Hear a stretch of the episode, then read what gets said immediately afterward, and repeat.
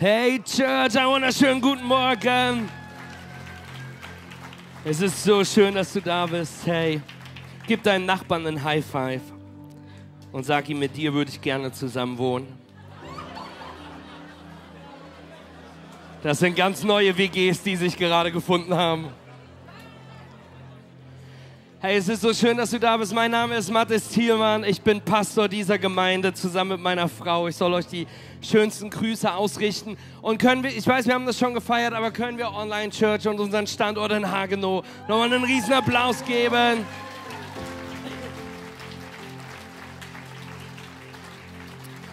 Wir freuen uns so sehr und wir freuen uns so sehr, nächste Woche alle unsere Standorte besuchen zu dürfen auf unserer Worship-Tour. Hey, bevor du dich wunderst, das war der Seelenfrieden-Trailer nochmal. Yes, wir machen heute nochmal eine Seelenfrieden-Predigt weiter. Wir haben erlebt, wie diese Reihe in den letzten Wochen, wo wir über Mental Health gesprochen haben, so viel ausgewirkt hat. Und wir haben auf dem Herzen, noch eine Predigt mit reinzunehmen. Ähm, wunder dich nicht, diese Predigt, wenn du einige Jahre mit uns schon unterwegs bist, kannst du schon mal gehört haben in, in Zusammenhängen. Aber Gott hat mir einfach aufs Herz gelegt, nochmal in diesen Thematik mit reinzusprechen. Und heute brauche ich deine Hilfe und ganz viel Gnade mit dir. Wir sind, äh, das Haus Timon ist ziemlich angeschlagen. Ihr hört es vielleicht an meiner Stimme, wenn du das allererste Mal da bist, habe ich normalerweise nicht so eine erotische, tiefe Stimme. So, ich bin erkältet. Und ähm, deswegen, hey, bete für uns auch für die nächste Woche, denn wir feiern Ostern nächste Woche. Amen. Come on. Und wir freuen uns so sehr darüber und ich möchte euch nochmal einladen, hey, wir haben eine Worship-Tour an allen drei Standorten.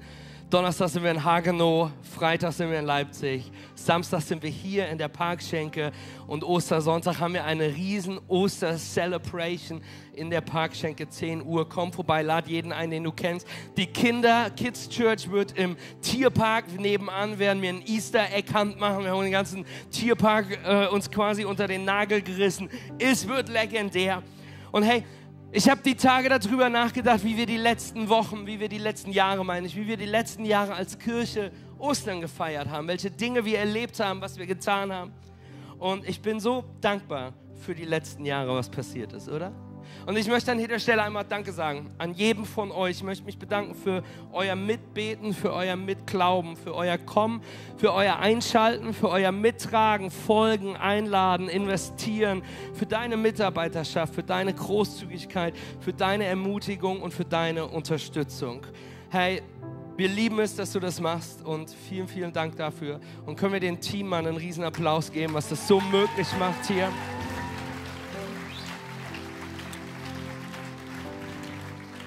Hey, und auch danke an alle, die uns furchtbar finden und kritisieren. Es motiviert uns auch weiterzumachen in Jesu Namen. Hey, denn wir werden nicht aufhören, Amen. Wir werden nicht aufhören, für das Evangelium einzustehen. Wir werden nicht aufhören, für Nächstenliebe und Akzeptanz einzustehen. Und wir wollen bis zu unserem letzten Atemzug als diese Kirche die beste Botschaft dieser Welt verkünden. Und das ist und bleibt das Evangelium von Jesus Christus, der Sohn Gottes, der gestorben und auferstanden ist. Und wenn ich zurückblicke und nachdenke über die letzten Jahre Ostern, bin ich auch trotzdem so dankbar für die Momente der Freude, für die Momente der Tränen, für die Momente der Hoffnung, Verzweiflung. Hey, es ist noch nicht lange her, dass wir nur mit einer Handvoll Leute Kirche gestartet haben. Wir haben dieses Jahr unseren fünften Geburtstag als, als C3 Home und zu erleben, was Gott getan hat und dass wir aus, aus, aus mit einer Handvoll Leuten gestartet haben in einem legendären Kanada-Haus. Die Geschichte wirst du irgendwann mal hören. Wenn, oder du hast sie schon gehört. Hey, und jetzt dürfen wir drei Standorte sein. Wir dürfen Online-Kirche sein. Wir dürfen Menschen bezeugen, die Jesus gefunden haben, die Hoffnung gefunden haben, die Vision und Bestimmung in ihrem Leben entdeckt haben. Ich will sagen, wir lieben diese Kirche und wir lieben euch als Church Family. Und wir sind dankbar, dass du da bist. Und ich bin jedes Mal erstaunt, was Wunderbares, Großartiges Gott gestartet hat mit Marien und mir. Und wenn du nicht an Wunder glaubst, das ist ein Wunder. Dass Gott etwas mit uns starten konnte und du jetzt hier bist. Und ich liebe das. Hey, und manchmal ist Zurückschauen nicht schlecht. Wir sollen nicht in der Vergangenheit leben, aber wir können verstehen, wenn wir zurückschauen in Momenten unseres Lebens, können wir verstehen, wie weit Gott uns schon gebracht hat können wir verstehen, was schon passiert ist. Und plötzlich muss ich keine Angst mehr vor dem Morgen haben, weil ich weiß, dass egal was kommt, egal was passieren wird, egal was Gott uns aufs Herz legt, egal welche Dinge noch passieren werden, darf ich wissen, dass Gott gut war, gut ist und er immer gut sein wird. Yes, Church? Ja. Yeah. Ich merke schon. Der eine Teil des Saals ist wach und ready. Der andere muss noch. Okay, lass uns mit der Predigt beginnen. Amen. Herr, wir wollen heute in eine Predigt einsteigen, Seelenfrieden, die du vielleicht schon kennst. In der Predigt geht es darum, dass gewisse Dinge in deinem Leben heilen, wenn sie hinter geschlossenen Türen sind. Und wir werden eine Geschichte durchgehen mit dem Propheten Elisa. Und es ist eine gute Geschichte und eine spannende Geschichte. Und ich möchte dich mit reinnehmen, Stück für Stück. Und ich bin überzeugt, dass Gott durch diese Geschichte in dein Leben sprechen kann und sprechen wird. Und wir noch lernen können, wie wir in unserem Leben Heilung erleben, in unserem Herzen Heilung erleben können. Aber bevor wir das tun, lass mich noch beten. Jesus, ich danke dir so sehr für diesen Gottesdienst heute. Ich danke dir für jeden, der da ist. Gott, ich bitte dich, dass du in die Leben jeder Einzelnen sprichst, Gott, hier und auch in Hagenow. Gott, ich bete, dass du, dass du dich ausschreckst nach jedem von uns dass du uns jetzt hilfst, unsere Herzen zu öffnen, uns zu öffnen für das, was du sagen willst. Denn es soll nicht um mich gehen, sondern alleine um dich gehen. In Jesu Namen. Amen. Lasst uns Gott einen riesen Applaus geben. Hageno, ihr auch. Und vielen Dank, Ulrike.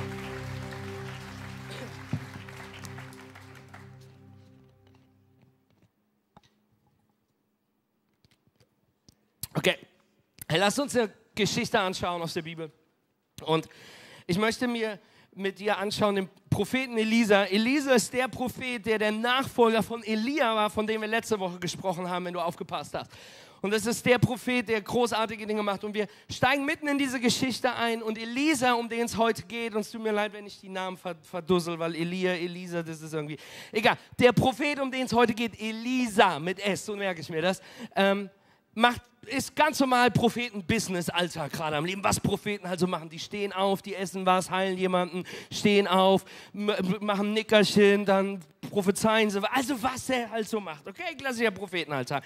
Tut halt so, was der so tut. Und wir lesen in 2. Könige 4, Vers 8, da steigen wir auf. Wir lesen heute ganz viele Bibelstellen, das wird super. Und lasst uns schauen, äh, lasst uns in die Geschichte einschauen. Da heißt es, und es geschah eines Tages, dass Elisa nach Schunem ging. Mhm. Dort wohnte eine vornehme Frau und die nötigte ihn, bei ihr zu essen. So oft er nun vorbeikam, kehrte er dort ein, um zu essen. Diese vornehme Frau nötigt den Propheten quasi bei ihm reinzukommen und zu essen. Ich weiß nicht, ob Elisa sich ein bisschen anstellen, wenn du was Leckeres gekocht hast. Mich musst du nicht nötigen. Es reicht, wenn du mir einen Teller gibst. Da bin ich dabei. Aber sie wird genötigt und die Bibel sagt, dass sie eine vornehme Frau ist. Aber das hebräische Wort für vornehm bedeutet, dass sie großartig ist, dass sie bedeutend ist, dass sie wichtig ist. Und wir werden herausfinden, warum die Bibel sagt, dass sie eine bedeutende und wichtige Frau ist. Sie nötigte ihn, bei ihm zu essen. Und das bedeutet, sie musste ihn mehr als einmal fragen. Sie wollte in der Gegenwart des Mann Gottes sein. Ich möchte dich was fragen. Wenn Elisa ist der Mann Gottes, der Prophet, das bedeutete zu dieser Zeit, dass er das Wort Gottes getragen hat. Und diese Frau war so hungrig danach, das Wort Gottes, dem Mann Gottes bei sich zu Hause am Tisch sitzen zu haben, dass sie ihm nötigte, bei ihm zu essen. Bist du hungrig nach der Gegenwart Gottes in deinem Leben?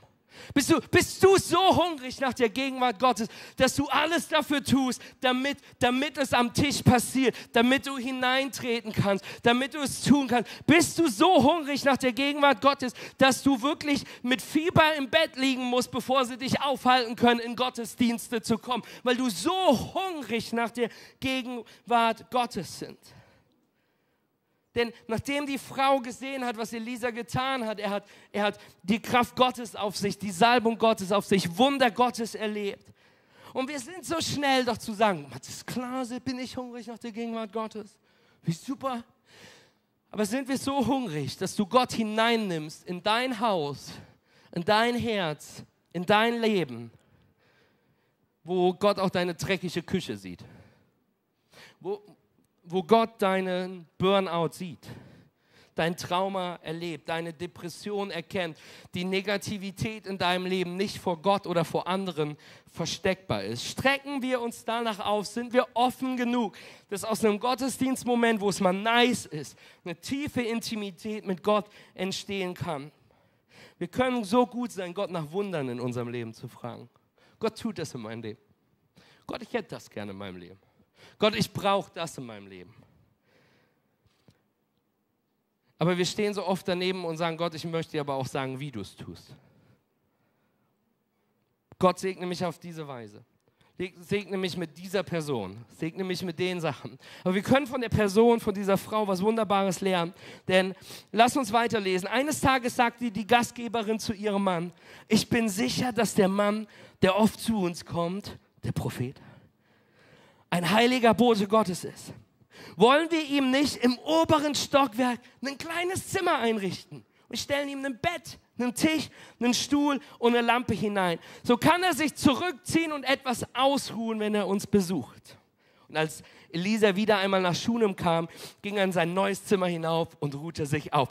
Die Frau versteht, der Mann Gottes ist was Besonderes. Wir laden ihn zum Essen ein, aber sie merkt, hey, das ist nicht genug und schickt ihr Mann zu Ikea sagt, wir bauen denen ein Bettchen auf, besorgen ein Bettchen, besorgen ein Schränkchen, besorgen eine schicke Stehlampe, wir machen uns das richtig gemütlich ich für ihn und der Mann kommt nach Hause und hat vergessen, einen Akkuschrauber gab es zu der Zeit noch nicht, deswegen musste der alles mit diesem kleinen Ikea-Rechteck aufbauen, tiki, tiki, tiki, tiki. Wer von euch schon mal einen Schrank damit aufgebaut hat, Gott segne euch. Amen. Und er schickte seinen Mann, sie schickte ihren Mann zu Ikea. Und ich liebe an dieser Frau eine Sache, die du und ich mehr gebrauchen können, die wir als Kirche mehr gebrauchen können, die wir als Nachfolger mehr gebrauchen können. Diese Frau hatte eine Intuition. Sie sagte, ich glaube, es ist der Bote Gottes. Er ist bei uns. Also lasse uns einen Raum für ihn vorbereiten. Wisst ihr, was das Problem von uns meistens ist? Wir könnten so, es kann eine Intuition sein. Ich könnte mitarbeiten. Ich könnte etwas. Ich könnte geben. Es würde, also vielleicht, einen Schrei, hm, vielleicht. Aber Gott, ich hätte gern noch acht Pastoren, die mich vorher anrufen und mir das bestätigen. Ich hätte gerne eine Gewissheit, ich hätte gerne bestimmte Sachen. Ich glaube, immer wenn du eine Intuition hast, die jemand anderen segnet, solltest du nicht weiter darüber nachdenken, sondern es einfach tun. Einen Raum kreieren, einen Moment schaffen. Sie tat es einfach. Gott hat sie nicht mal darum gebeten. Elisa hat sie nicht darum gebeten. Keine Kirche, kein Pastor hat sie angerufen. Hey, ist es möglich, dass das Problem von uns Christen und Church manchmal das ist, dass wir uns erst bewegen, wenn wir gebeten werden? Dass, wenn wir, dass wir erst in Bewegung kommen, in einem Movement, wo wir segnen, wo wir, wo wir annehmen, wo wir für den Nächsten da sind, wo wir unserer Stadt das Beste suchen, wo wir mitarbeiten, wo wir geben, wenn wir gebeten werden. Das ist ganz oft die Haltung, die wir haben können. Hey, wenn mich jemand fragt, mache ich es. So will ich aber sagen, aber dann kann es passieren, dass wir sind wie meine Kinder. Denn ich möchte dir was sagen, bei meinen Kindern ist es so, jeden Abend zwischen 19 und 20 Uhr bitte ich freundlichst meine Kinder, dass sie ihre Zähne putzen. Und für meine Kinder ist das jedes Mal ganz überraschend. Und sie fragen mich, Papa, muss ich wirklich heute Zähne putzen? Muss ich wirklich schon wieder Zähne putzen? Muss ich wirklich eine Zahnbürste dafür benutzen? Muss ich wirklich dieses tun? Muss ich wirklich jedes tun? Ja, in Jesu Namen musst du das tun. Ich möchte dir sagen als Kirche, hey, es ist wie Zähne putzen. Du musst nicht gebeten werden, dein Bett zu machen. Du musst nicht gebeten werden, die Zähne zu putzen. Du musst nicht gebeten werden, Gott anzubeten. Du musst nicht gebeten werden, dem Reich Gottes zu dienen. Du musst nicht gebeten werden, die Hände und Füße Jesus in dieser Welt zu sein. Du musst nicht gebeten werden, der Leib Christi zu sein, sondern es ist ein Privileg, das zu tun, weil Jesus für uns gestorben ist. In anderen Worten, ja, du hast eine Zahnbürste und es ist ein Privileg. Also bitte benutzt die Zahnbürste, denn es ist ein Privileg. Im Reich Gottes Gottes zu dienen ist ein Privileg. Amen. Wenn er dir Atem geschenkt hat, nutz ihn, um ihn zu preisen. Wenn er dir Hände geschenkt hat, nutz sie, um ihn zu dienen, um anderen zu dienen. Wenn er dir Vergebung geschenkt hat, nutz ihn, um ihm nachzufolgen. Amen. Aber hey, ich will wirklich keinem persönlich zu nahe treten, aber manche von euch sind wie Kinder, die du bitten musst, die Zähne zu putzen. Und, das, und dann wirst du gebeten, etwas zu tun, gebeten, für Jesus einzustehen, gebeten, großzügig zu sein, gebeten, all das zu tun, was die Bibel uns sagt. Und wir tun so, als ob wir dem Papa einen Gefallen damit tun, weil ich mir endlich die Zähne putze. Aber das ist nicht, wie wir das tun. Das ist nicht, wie wir das als Reich Gottes tun. Das ist nicht, wie wir das tun in unserem Herzen, sondern Jesus sagt, trachtet zuerst nach meinem Reich, dann wird euch alles andere gegeben sein. Und jetzt kommt eine ganz taffe Botschaft für ganz viele. Wir haben die letzten Wochen ganz ganz viel über Mental Health gesprochen und wir wissen, hey, wir brauchen Hilfe, wir brauchen professionelle Hilfe, all das. Aber ist es möglich, dass manche unserer Mental Health Probleme daher rühren, dass wir unsere Priorisierung nicht richtig haben, dass wir die Reihenfolge nicht richtig haben, dass wir erst, den, dass wir erst die negativen Dinge suchen, dass wir erst uns selbst suchen, dass wir erst das andere suchen, statt zuerst nach dem Reich Gottes zu trachten. Amen. Hey, wir durften letzte Woche Daughters-Konferenz haben. Wer von euch war da? Ist erschreckend, wie viele Männer gerade winken. Hey, und wisst ihr, ich habe nach der Daughters-Konferenz haben mir viele Menschen Danke gesagt. Wir haben gesagt, hey, danke, dass du dabei warst, danke, dass du mitgearbeitet hast. Und ich war so bewegt, weil die meisten Leute haben dann nicht haben gesagt, gerne, bitteschön.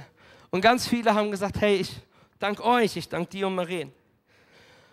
Und für viele Leute war es so selbstverständlich zu dienen, so selbstverständlich zu geben, so selbstverständlich sich zu investieren, so selbstverständlich da zu sein. Nicht weil, es, nicht weil sie gefragt worden sind, sondern für viele war es ein Privileg, den Frauen des Hauses so dienen zu können, wie, sie, wie ihnen gedient worden ist. Ich möchte dich einladen, lass uns nicht vergessen, anbeten ist ein Privileg. Kirche bauen ist ein Privileg. Da zu sein ist ein Privileg. Mitzuarbeiten ein Privileg. Hey, zu predigen ein Privileg. Hey, eine Homegroup zu haben ein Privileg. In der Homegroup zu sein ein Privileg. Hey, also lasst uns aufhören, dass wir darum gebeten werden. Und lasst uns aufhören zu acten, als ob wir Gott einen Gefallen damit tun könnten, weil wir uns investieren, sondern weil es ein Privileg ist. Lasst uns unsere Zahnbürsten jeden Tag benutzen. Okay, die, wie kriegt er den Bogen zu sehen, Friedensreihe? Ich weiß auch noch nicht. Hey, diese Frau gibt Gott was? Sie gibt dem Mann Gottes einen Raum in ihrem Leben. Ich frage mich, ob wir Gott wirklich einen Raum geben. Ob wir ihm einen Raum in unserem Alltag geben. Ohne dass sie gefragt wird, ohne dafür was zu verlangen. Sie stellt zur Verfügung, was sie, was sie hat, ohne was dafür zu erwarten. Für mich persönlich war das die beste Entscheidung meines Lebens und für diese Frau auch die beste Entscheidung. Lasst uns weiterleben. Lesen. Hageno, ihr auch. Lasst uns lesen. Dann befahl er seinem Diener Gehasi, Elisa befahl seinem Diener Gehasi, geh zu unserer Gastgeberin und sag ihr, du hast hier für uns so viel Mühe gemacht. Können wir auch etwas für dich tun? Sollen wir vielleicht beim König oder beim Heerführer ein gutes Wort für dich einlegen? Gehasi ging hinunter und rief nach der Frau. Als er sein Angebot vorgetragen hatte, wehrte sie ab und sagte mir, ach, mir geht es doch gut. Ich habe so viele Verwandte hier in der Stadt. Als der Diener mit dieser Antwort zurückkam, fragte Elisa ihn, was könnte man sonst für diese Frau tun? Ey, darf ich ganz kurz an der Stelle sagen, manche von euch denken, dass Gott Meetings hat mit der Dreieinigkeit, um zu überlegen, wie er dein Leben schwierig machen kann. Das stimmt nicht. Die drei kommen zusammen, um zu überlegen, wie sie dich segnen können. Okay, das hat er schon. Womit können wir den noch segnen? Womit können wir die Church segnen? Womit können wir deine Ehe segnen? Womit können... Denn Gott will, hat Segen über Segen über Segen über Segen für dich. Amen. Was könnte man noch machen für diese Frau? Gehasi erwidert, nun, sie hat keine Kinder. Und ihr Mann ist schon ziemlich alt. Du hättest dir mal die Ikea-Sachen schleppen sehen sollen. Da sagte der Prophet, gut, ruf sie her.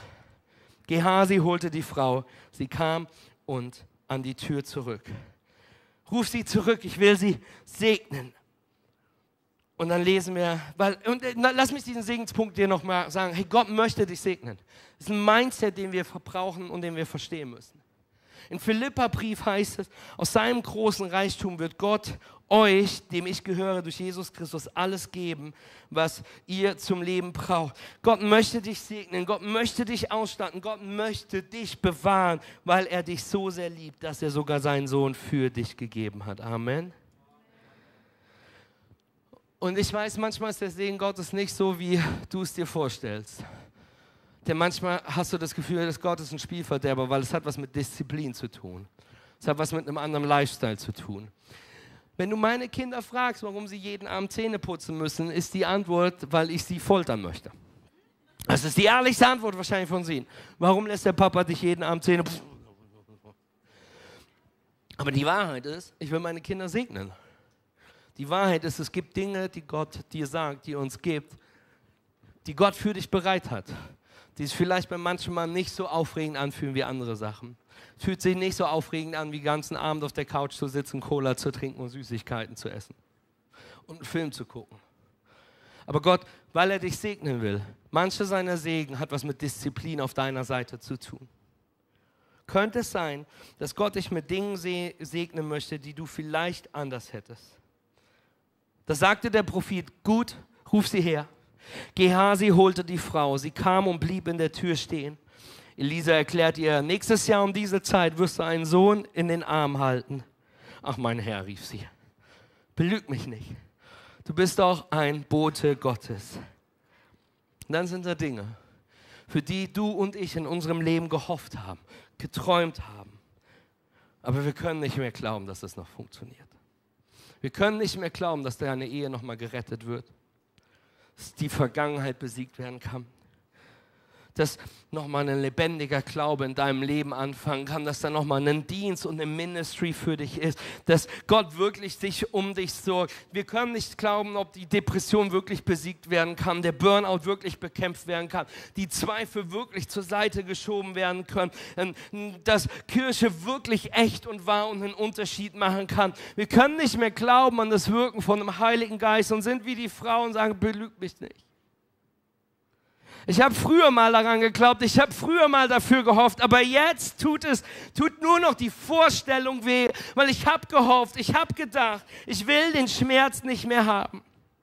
Aber wir lesen, doch einige Zeit später wurde die Frau schwanger und brachte ein Jahr nach diesem Gespräch einen Sohn zur Welt. Genauso wie Elisa es vorausgesagt hatte. Hey, wenn wir Gott einen Raum geben, ihn einladen in unser Leben. Amen. Hey, wenn wir, wenn wir das tun, wenn wir zu ihm kommen, wenn er nach uns ruft, wenn wir die Dinge zur Verfügung stellen, wirst du überrascht sein von den Wundern, die du erfahren wirst. Wirst du überrascht sein von der Heilung, von den Dingen, die in deinem Leben geboren werden. Amen. Und ich muss gestehen, ich würde mir wünschen, wir könnten die Predigt jetzt aufhören und sagen, hey, ist gute Predigt, in Jesu Namen, Amen. Putzt eure Zähne, geht zu Ikea, gebt Gott Raum, der Rest wird schon. Aber das ist mehr zu der Geschichte. Und es ist nicht einfach, das zu verstehen, was jetzt in dieser Geschichte passiert. Aber lass uns anschauen, was passiert und lass uns dafür beten, dass dadurch Gott in deinem und meinem Leben wirklich Heilung bringen kann. Wir lesen. Inzwischen war der Junge größer geworden. Eines Tages lief er aufs Feld hinaus zu seinem Vater, der dort mit den Arbeitern Getreide erntete. Auf einmal begann der Junge zu jammern. Mein Kopf tut so weh.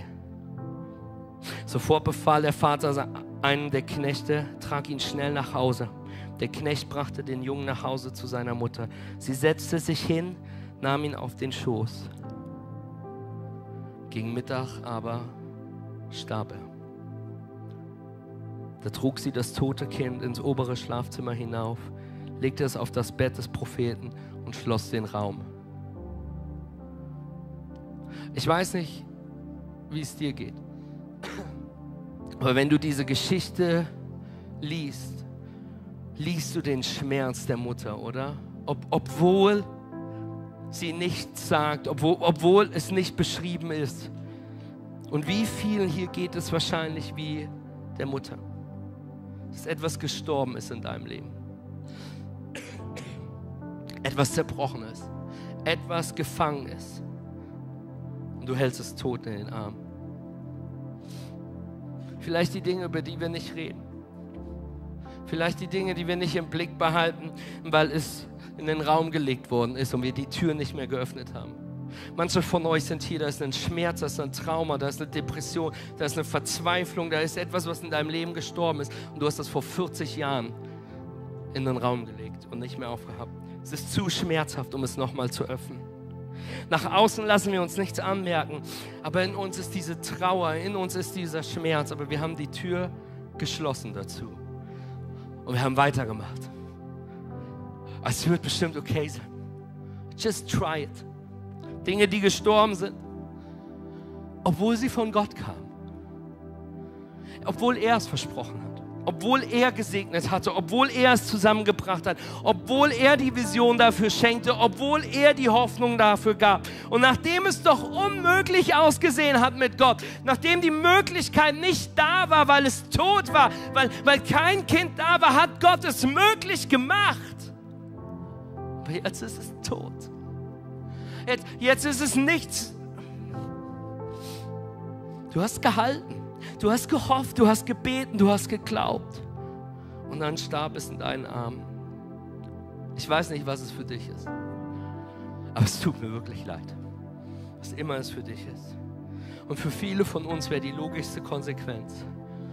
Elisa, ich will dich nie wiedersehen. Gott, ich will mit dir nichts mehr zu tun haben. Ich will wütend sein. Ich will, ich will, ich will am liebsten gehen. Und einige von euch sind deswegen nicht mehr in Church nur noch, nur noch Gäste.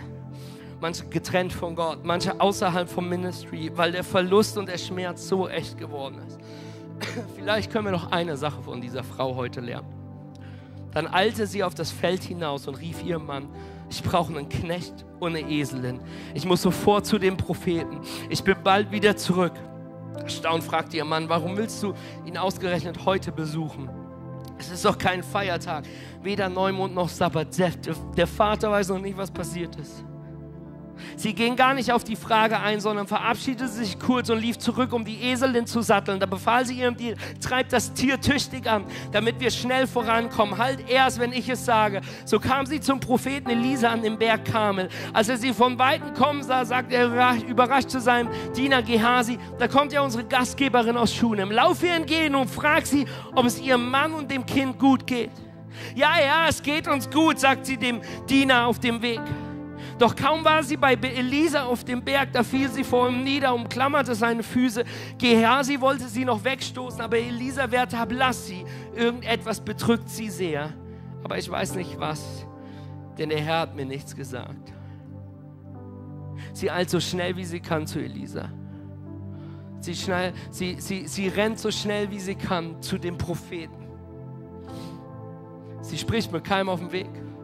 Sie schiebt den Diener zur Seite, weil sie weiß, dass sie zum Ursprung muss weil sie weiß, dass sie zu dem Autor des Versprechens muss, weil sie weiß, dass sie dahin muss, wo es gestartet hat, wo der Anfang muss, weil sie weiß, dass sie zum Alpha muss, denn sie weiß, dass es das Alpha und das Omega. Jesus ist das erste Buchstabe im griechischen Alphabet und das letzte Buchstabe. Und sie weiß, ich gehe zum Ursprung, denn solange das Alpha noch am Wirken ist und Omega noch nicht gesagt hat, dass es zu Ende ist, ist für Gott noch nichts tot. Und so rennt sie zu dem Mann Gottes, weil sie weiß, dass Gott durch ihn wirken will, weil sie weiß, dass er der Anfang und Vollender ist und sie rennt und sie wirft sich vor ihm vor die Füße. Wann ist das letzte Mal, dass du zu Gott gerannt bist?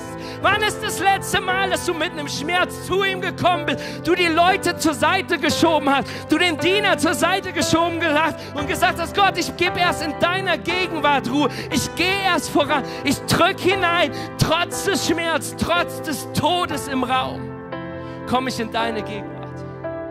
Denn hier ist das Problem, wisst ihr, was viele von uns machen? Viele von uns kommen nicht zu den Propheten. Wir bleiben an der ersten Ecke stehen und da fragt dich jemand, wie geht's dir? Und wir schütten unser Herz aus. Und wir gehen zur nächsten Person und nächste Person. Versteht mich nicht richtig. Wir wissen, dass Heilung in anderen Menschen ist. Amen. So wie Eisen Eisen schleift. Ich sage euch jede Woche, ihr müsst in der Home Group sein. Aber soll ich euch was sagen? Unser Problem ist manchmal, dass wir mehr Mitleid suchen, als dass wir Heilung suchen. Aber ich möchte dir sagen, du kannst dir Mitleid bei anderen Menschen suchen, aber es wird Zeit, dass du Heilung bei Gott suchst. Es wird Zeit, dass du damit zu Gott kommst, dass du mit dem Schmerz, mit der Zerbrochenheit ehrlich vor Gott stehst, dich auf den Boden wirfst und sagst, Gott, hier ist es. Gott, ich kann nicht mehr. Gott, der Typ hat acht Wochen über, über, über Verzweiflung, über Negativität, über Burnout gesprochen. Jede Predigt hat mir angesprochen. Aber Gott, ich brauche hier die Predigt, um zu verstehen, dass ich wirklich zu deinen Füßen muss. Ich brauche hier den Moment, Gott, weil ich habe es in den Raum gesperrt. Und ich suche den Mitleid von anderen. Aber nicht diese Frau. Diese Frau weiß, ich muss den suchen, der die Kraft hat, es zu verändern. Und das ist Gott. Das kann ein Therapeut sein, den Gott dir zur Seite stellt. Das kann eine Homegroup sein. Das kann eine Selbsthilfegruppe sein. Aber such Hilfe, denn Gott möchte da segnen. Amen. Und dann brach es aus ihr heraus, lesen wir weiter. Habe ich dich nicht etwa um, habe ich dich, mein Herr, etwa um einen Sohn gebeten? Ich habe damals nicht sogar abgewehrt und, sollst, und sollte und gesagt, du sollst mir keine falschen Hoffnungen machen. Elisa, ich habe nicht mal danach gefragt. Elisa, ich habe gesagt, ich will nicht schwanger werden. Aber ich habe das Kind mit allem geliebt, was ich habe. Und Elisa, jetzt ist es tot.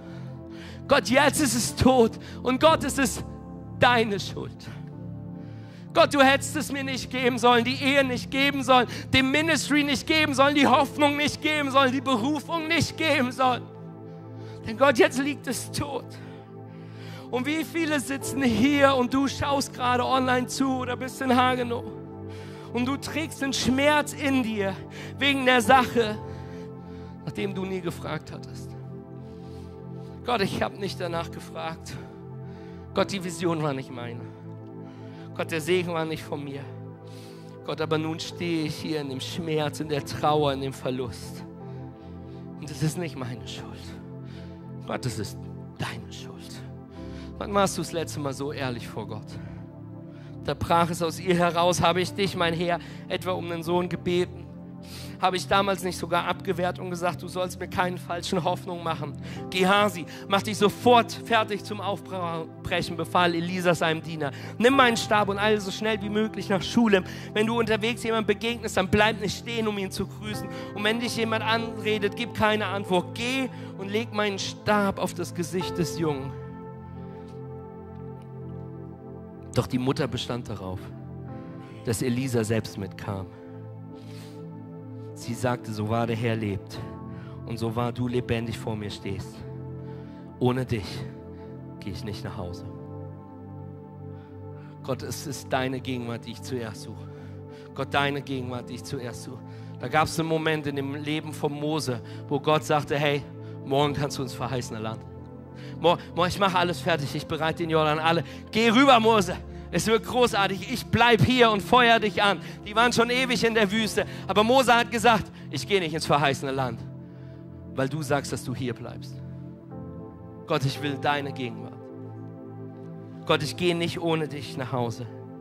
Und da gab er nach und ging mit ihr. Gehasi war vorausgeeilt, hatte den Stab auf das Gesicht des toten Jungen gelegt. Doch ohne Erfolg. Der Junge bewegte sich nicht und gab auch kein Laut von sich. Da kehrte Gehasi wieder zurück, um es Elisa zu melden. Unterwegs traf er ihn und berichtete, er ist nicht aufgewacht. Als Elisa in Schum angekommen war, ging er allein hinauf in sein Zimmer, verriegelte die Tür hinter sich. Und noch immer lag das Kind regungslos auf dem Bett. Elisa betete zu dem Herrn. Sie geht zu dem Mann Gottes. Sie ist ehrlich. Sie wirft sich vor ihm. Und was passiert? Elisa kommt. Er sagt, hey, ich gehe hinein. Und Elisa sagt der Mama, aber du musst draußen bleiben. Ich weiß, wie ich wäre. Ich wäre reingegangen. Ich wäre mit Elisa reingegangen. Ich hätte gesagt, Elisa, du kriegst es jetzt hin. Mach was immer du machen musst. Mach dein Prophetending.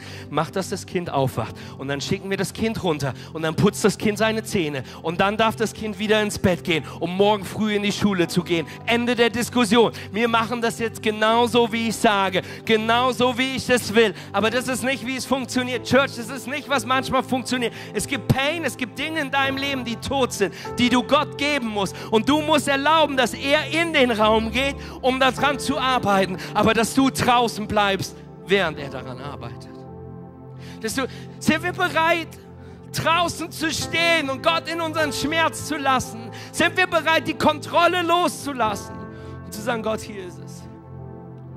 Stehst du auf der anderen Seite in der verschlossenen Tür heute und fragst dich, ob es auf der anderen Seite noch mal jemals besser werden könnte, ob Gott dein Kind noch mal retten kann?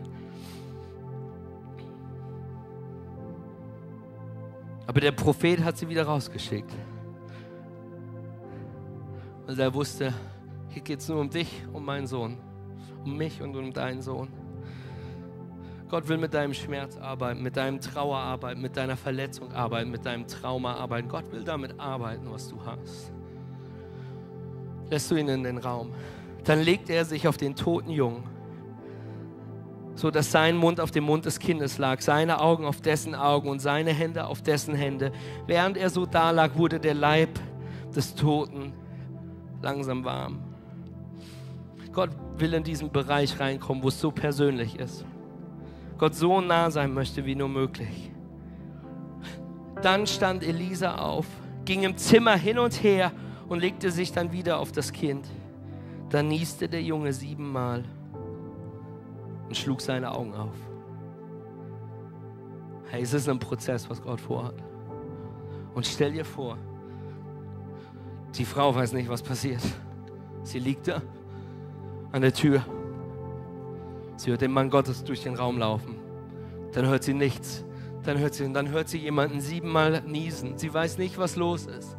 Aber Gott ist so persönlich, so, Gott ist in diesem Raum arbeiten. Du stehst heute hier und du hast keine Ahnung, was Gott auf der anderen Seite des Raumes vorhat. Weil Gott mit den Dingen arbeiten will, ohne dass du ihm ständig sagst, wie er es zu tun hat. Sie steht auf der anderen Seite der Tür. Wie viel Faith brauchst du, um die Tür nicht einzurennen? Vielleicht heute Zeit, nachdem du in dieser Reihe verstanden hast, in dieser Predigtreihe, dass da Dinge sind, die tot sind, die in deinem Leben kaputt sind, die zerbrochen sind. Vielleicht ist es heute Zeit, dich zu trauen, Gott in den Raum hineinzulassen und die Tür verriegeln zu lassen aber nicht von deiner Seite. Zu erlauben, dass es weh tut. Zu erlauben, aus dem Panzer zu kommen. Zu erlauben, dass wenn du dich wirklich öffnest für Gott, für eine Home Group, vor anderen Menschen, dass es dich zerreißen könnte, weil du das nicht mehr in Kontrolle hast, weil du es aus der Hand gegeben hast und sagst, Gott, ich lass dich rein, aber ich, ich muss es aus der Hand geben. Ich muss es aus meiner Kontrolle lassen. Gott, ich muss es dir geben. Gott möchte dir heute sagen, ich arbeite, während du wartest. Ich sehe es. Denn das ist unser Problem. Vor einigen Jahren hatte ich einen schweren Bandscheibenvorfall gehabt. Und Gott hat ein Wunder getan. Eigentlich hätte ich operiert werden müssen, aber wirklich Miracle Wunder getan. Und das, was war, ist, ich hatte, ich hatte wirklich einen schweren Bandscheibenvorfall. Und, und es war so schlimm, es hat mein Schmerz, der Rücken hat so weh getan, dass ich irgendwann Maren anschaute und sagte, ey Maren, es fühlt sich an wie drei, vier Messer, die in meinem Rücken gesteckt worden sind. Und wenn Jesus mich jetzt zu sich in den Himmel ruft, dann ist es okay für mich. So, so sehr war der Schmerz. Und sie schaut mich an und sagt, für mich auch. Und dann war ich bei meiner Ärztin und die hat mir schwer, die hat mir wilde Medikamente aufgeschrieben.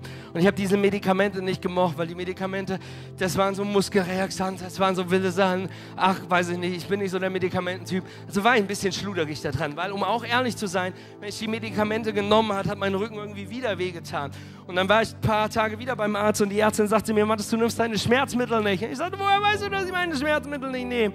Und sie sagte, hey, weil du immer noch diese Schonhaltung hast. Du hast eine Haltung in deinem Rücken so, die du angenommen hast, damit es nicht weh tut. Aber die ist nicht die Haltung, die du haben solltest.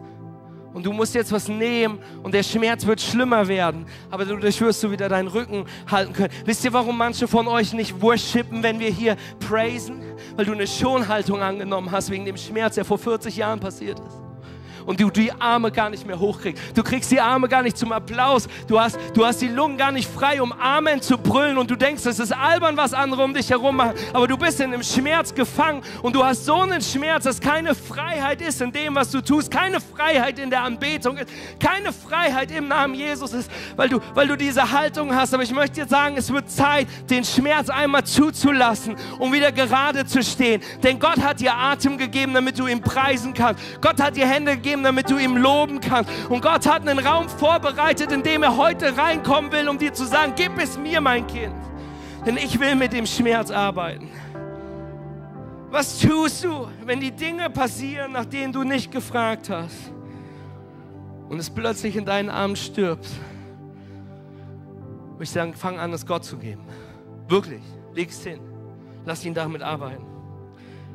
Elisa rief nach Gehasi und befahl ihm, hol schnell unsere Gastgeberin. Und als sie das Zimmer betrat, sagte Elisa, hier ist dein Sohn. Da warf sie, sie sich vor dem Propheten zu Boden.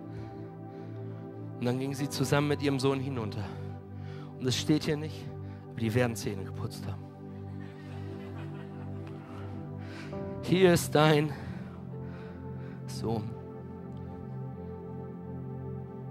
Church, wenn du wüsstest, wie viele meiner Träume in den letzten Jahren gestorben sind, wie viele Dinge, die ich in der Hand gehalten habe, kaputt gegangen sind. Dinge, die ich nie tun wollte. Darf ich ganz ehrlich sein? Ich wollte nie Gemeinde gründen. Habe ich Gott nie nachgefragt. Ich wollte nie der Pastor sein und der Predigen. Ich wollte nie die Person sein, die angerufen wird, weil manche von euch durch die Dunkelheit gehen und sie keine andere Nummer wissen anzurufen als die des Pastors. Ich wollte nicht die Person sein, die, die, die glorifiziert wird, weil, boah, was für ein cooler Pastor und der hat sogar Tattoos und was für eine hippe Church. Ich wollte nie die Person sein, die ständig kritisiert wird, weil wir im Glauben vorangehen, weil wir das tun. Soll ich euch was sagen? Es gibt Träume, es gibt Wünsche für unsere Familie, die wir geopfert haben auf einem Altar, weil wir Church bauen, weil wir das tun. Und ich kann dir nicht sagen, wie viele Babys ich in Räume gelegt habe und gesagt habe, Gott, du musst es lebendig machen. Gott, ich schaffe es nicht allein. Gott, ich kann es nicht alleine. Gott, ich will es nicht allein. Gott, ich will nicht die Person da oben sein. Gott, ich will nicht das tun. Gott, ich will nicht die Angst haben, dass ich nicht genug bin für meine Familie. Ich will nicht die Ehe so aufs Spiel setzen für das, was ich tue. Gott, ich will nicht jede Woche ins Wort Gottes steigen und was zusammen machen, um ein bisschen die Gruppe zu entertainen, in der Hoffnung, dass ein Wort hängen bleibt. Gott, ich wollte es nicht. Gott, hier ist es. Gott, und wenn du es wirklich willst, musst du Dinge lebendig machen. Dann musst du Träume nehmen, Dinge, die du gestartet hast. Wenn du wüsstest, wie oft in den letzten 24 Monaten, in den letzten fünf Jahren ich aufgegeben habe. Ich am Ende meiner Kraft war. Ich gesagt habe, Gott, ich will nicht mehr. Gott, ich kann nicht mehr. Gott, ich habe keinen Nerv mehr dazu. Und ich, und ich den Traum, in, ich die Sache in den Raum gelegt habe und gesagt habe, Gott, hier ist es. Ich warte, was du draus machst. Und Gott jedes Mal wirkt. Gott jedes Mal ein Wunder vorbereitet hat. Jedes Mal es getan hat. Gott, ich habe das Gefühl, dass ich versage. Gott, dass zu viel ist. Gott, dass die Vision diesmal zu much ist. Und Gott sagt, Matthias, leg's mir hin. Und in dem Moment, wo ich selbst nicht mehr fühlen kann, in dem Moment, wo es tot für mich scheint, höre ich, wie Gott auf der anderen Seite des Raums arbeitet. Und manchmal ist es nur ein Niesen, um zu wissen, Gott, you are in control. Gott, du bist in Kontrolle. Gott, du bist der Herr. Gott, du tust es. Sie hat ihrem Haus, in ihrem Haus einen Raum gebaut für den Mann Gottes. Den Raum, in dem Gott das Wunder tut. Wisst ihr, was sie getan hat? Sie ist zurück an den Anfang gegangen der Raum, den sie am Anfang der Geschichte vorbereitet hat. Ich möchte dir sagen, es wird Zeit, dass du zurück an den Anfang gehst. Erinnerst du dich an den Moment, wo du Ja gesagt hast zu Jesus?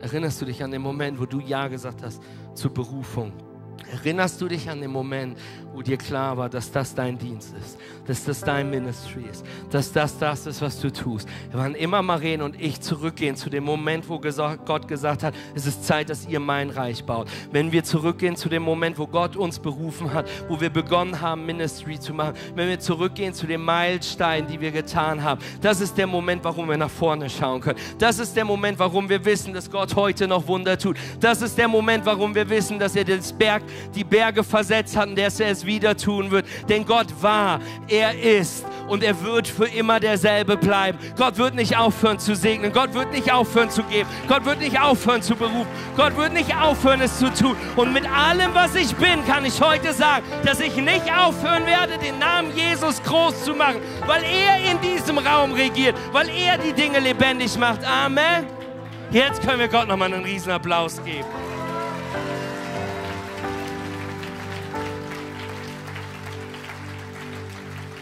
Ich möchte, dass du verstehst, es ist Zeit, zurückzugehen. Geh dahin zurück, wo Gott gestartet hat. Geh dahin zurück, wo du was für das, für deine Familie was geglaubt hast, für deine Stadt was gehofft hast. Geh dahin zurück, wo du wusstest, dass Gott dir jede Sünde vergeben hat. Soll ich dir was sagen? Und es wird Zeit, manche Leute stehen zu lassen, um mit den richtigen Leuten zurückzugehen.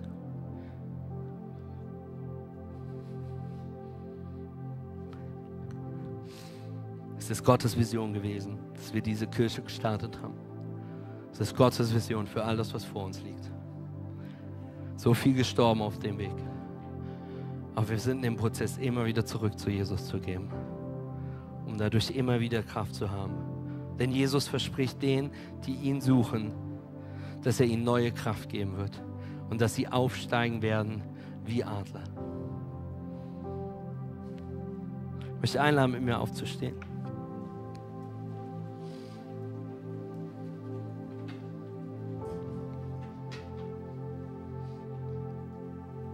Was ist hinter deiner Tür heute? Und wir brauchen nicht so tun, als ob du keine Tür hättest. Jeder sieht dir an, dass du eine Tür hast.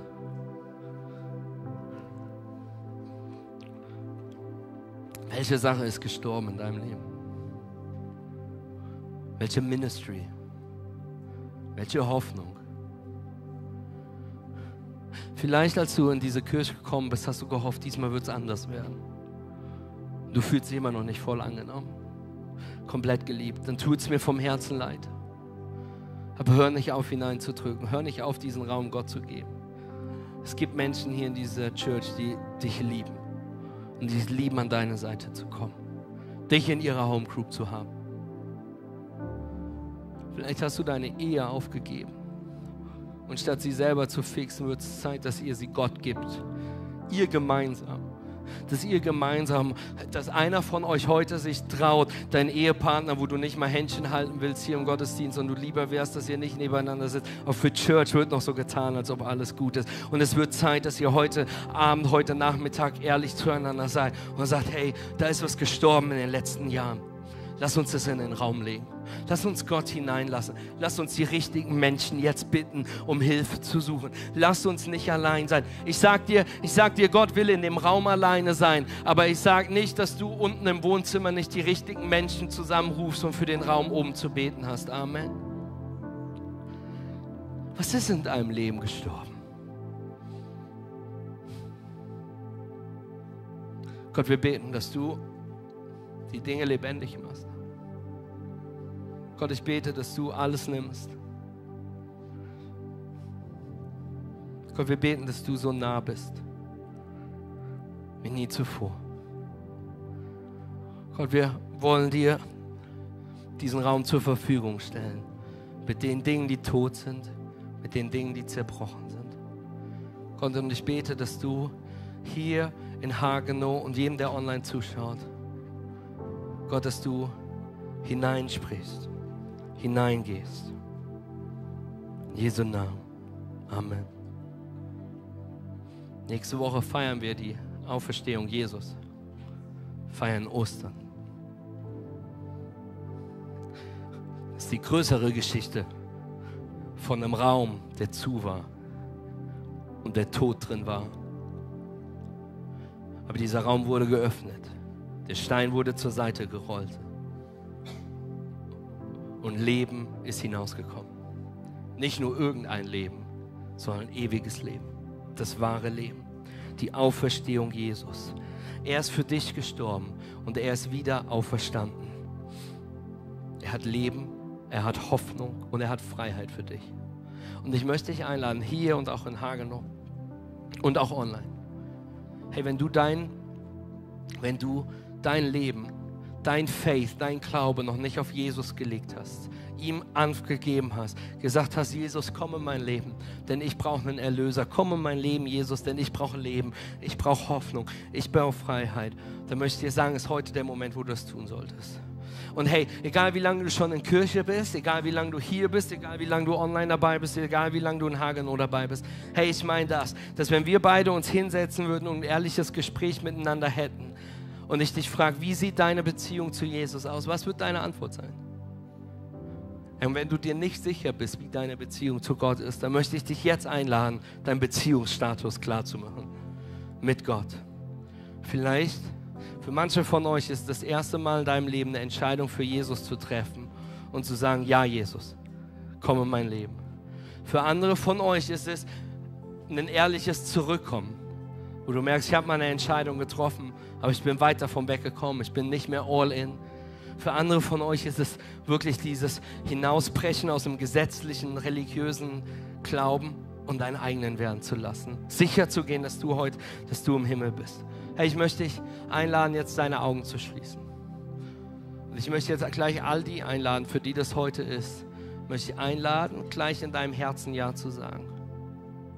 Die Bibel sagt in Römer 10, dass wenn wir mit unserem Herz glauben, dass Jesus Christus von den Toten auferstanden ist, mit unserem Mund bekennen, dass er der Sohn Gottes ist, werden wir ewiges Leben haben. Ich möchte dich jetzt einladen, dass wir, dass wenn du das heute bist, in deinem Herzen gleich Ja sagst zu Jesus. Sagst, ja Jesus, komm in mein Herz. Ja Jesus, komm in mein Leben. Ja Jesus, komm zurück in mein Leben. Das, was ich tun werde, ich werde gleich mit allen Augen geschlossen, auch Hagenow, auch du schließt deine Augen. Online, du darfst da offen lassen, aber auch du kannst deine Augen schließen. Aber dass wenn du, dass wenn du das jetzt bist, möchte ich dich einladen, dass du jetzt Ja sagst zu Jesus. Und ich werde bis drei zählen. Und während ich bis drei zähle, möchte ich einladen, Ja zu Jesus zu sagen. Und bei drei angekommen werde ich dich fragen, deine Hand zu heben. Mit allen Augen immer noch geschlossen. Warum? Hey, damit aus dieser Entscheidung, damit aus dem Gedanken eine Entscheidung und aus einer Entscheidung eine Aktion wird. Alle Augen geschlossen, hier auch in Hagenow. Wenn du heute Jesus annehmen willst, zurück in dein Leben lassen willst, das erste Mal festmachst oder du merkst, hey, dass du, du sicher gehen willst, dass du im Buch des Lebens kommst, möchte ich einladen, in deinem Herzen jetzt das Gleiche zu sagen, was ich vor vielen Jahren gesagt habe, zu sagen, ja, Jesus, komm. Wenn es dich wirklich gibt, komm in mein Leben, dann brauche ich dich. Jesus, komm, oh mein Herr. Eins ist die beste Entscheidung, die du in deinem Leben treffen kannst. Zwei, ich bin mega stolz auf dich, aber noch wichtiger ist, dass die Bibel sagt, dass du ab dieser Entscheidung im Buch des Lebens stehst. Wenn du gerade eine Entscheidung für Jesus triffst, wenn du zurückkommst zu Jesus, hier online und in Hagenow, wenn du gerade Ja sagst zu Jesus, eins, zwei, drei. Heb jetzt deine Hand hoch, so dass ich sie sehen kann. Ich sehe die Hände hier vorne, ich sehe die Hände, die hinten hochgehen, die Hände, die ganz hinten hochgehen, die Hände, die hier rechts hochgehen. Meld dich ganz hoch, meld dich ganz hoch und sag, das bin ich. Ich sehe die Hände, die hier in der Mitte hochgehen. Yes, Jesus. Yes, Jesus. Die Menschen, die Ja sagen. Wir sehen, wer online die Hand hebt. Schick uns Emoji. Hagenow, heb auch du deine Hand. Hey, ihr dürft die Hände runternehmen. Ihr dürft die Augen öffnen. Und lasst uns mit den acht Menschen feiern, die allein hier im Raum gerade Ja gesagt haben zu Jesus. Come on, come on. Hey, und wenn du gerade Ja gesagt hast, Hagenow, wenn du Ja gesagt hast oder hättest Ja sagen sollen, wir sollen in unserem Herzen glauben und wir sollen mit unserem Mund bekennen. Amen. Deswegen möchte ich ein Gebet mit dir sprechen, wenn du gerade deine Hand gehoben hast. Und keine Angst, dieses Gebet ist nicht magisch, sondern es ist das Bekenntnis. Und keine Angst, du betest dieses Gebet nicht alleine, sondern wir beten es alle gemeinsam mit dir. Amen. Also Church, ich bete vor und lass uns jetzt gemeinsam laut mitbeten. Hagenow, lass uns mitbeten. Online Church, lass uns mitbeten. Lass uns, lass uns ausstrecken nach dem, was Gott vorhat. Lass uns dieses Bekenntnis mit den Brüdern und Schwestern beten, die das heute zum allerersten Mal bekennen. Und lass uns beten. Himmlischer Vater, ich komme zu dir als ein Sünder, der einen Erlöser braucht. Ich höre deine Stimme, die mich ruft, dein Kind zu sein. Ich glaube, dass Jesus Christus der Sohn Gottes ist. Ich glaube, er lebte ein perfektes Leben. Ich glaube, er starb für mich am Kreuz. Und ich glaube, dass er wieder auferstanden ist, um mir Leben zu geben. Heute lege ich meinen Glauben in Jesus Christus. Mir ist vergeben. Ich bin erneuert. Denn dieses Mal Neuanfang in Jesus Christus. Amen und Amen und Amen und Amen. Let's come alive.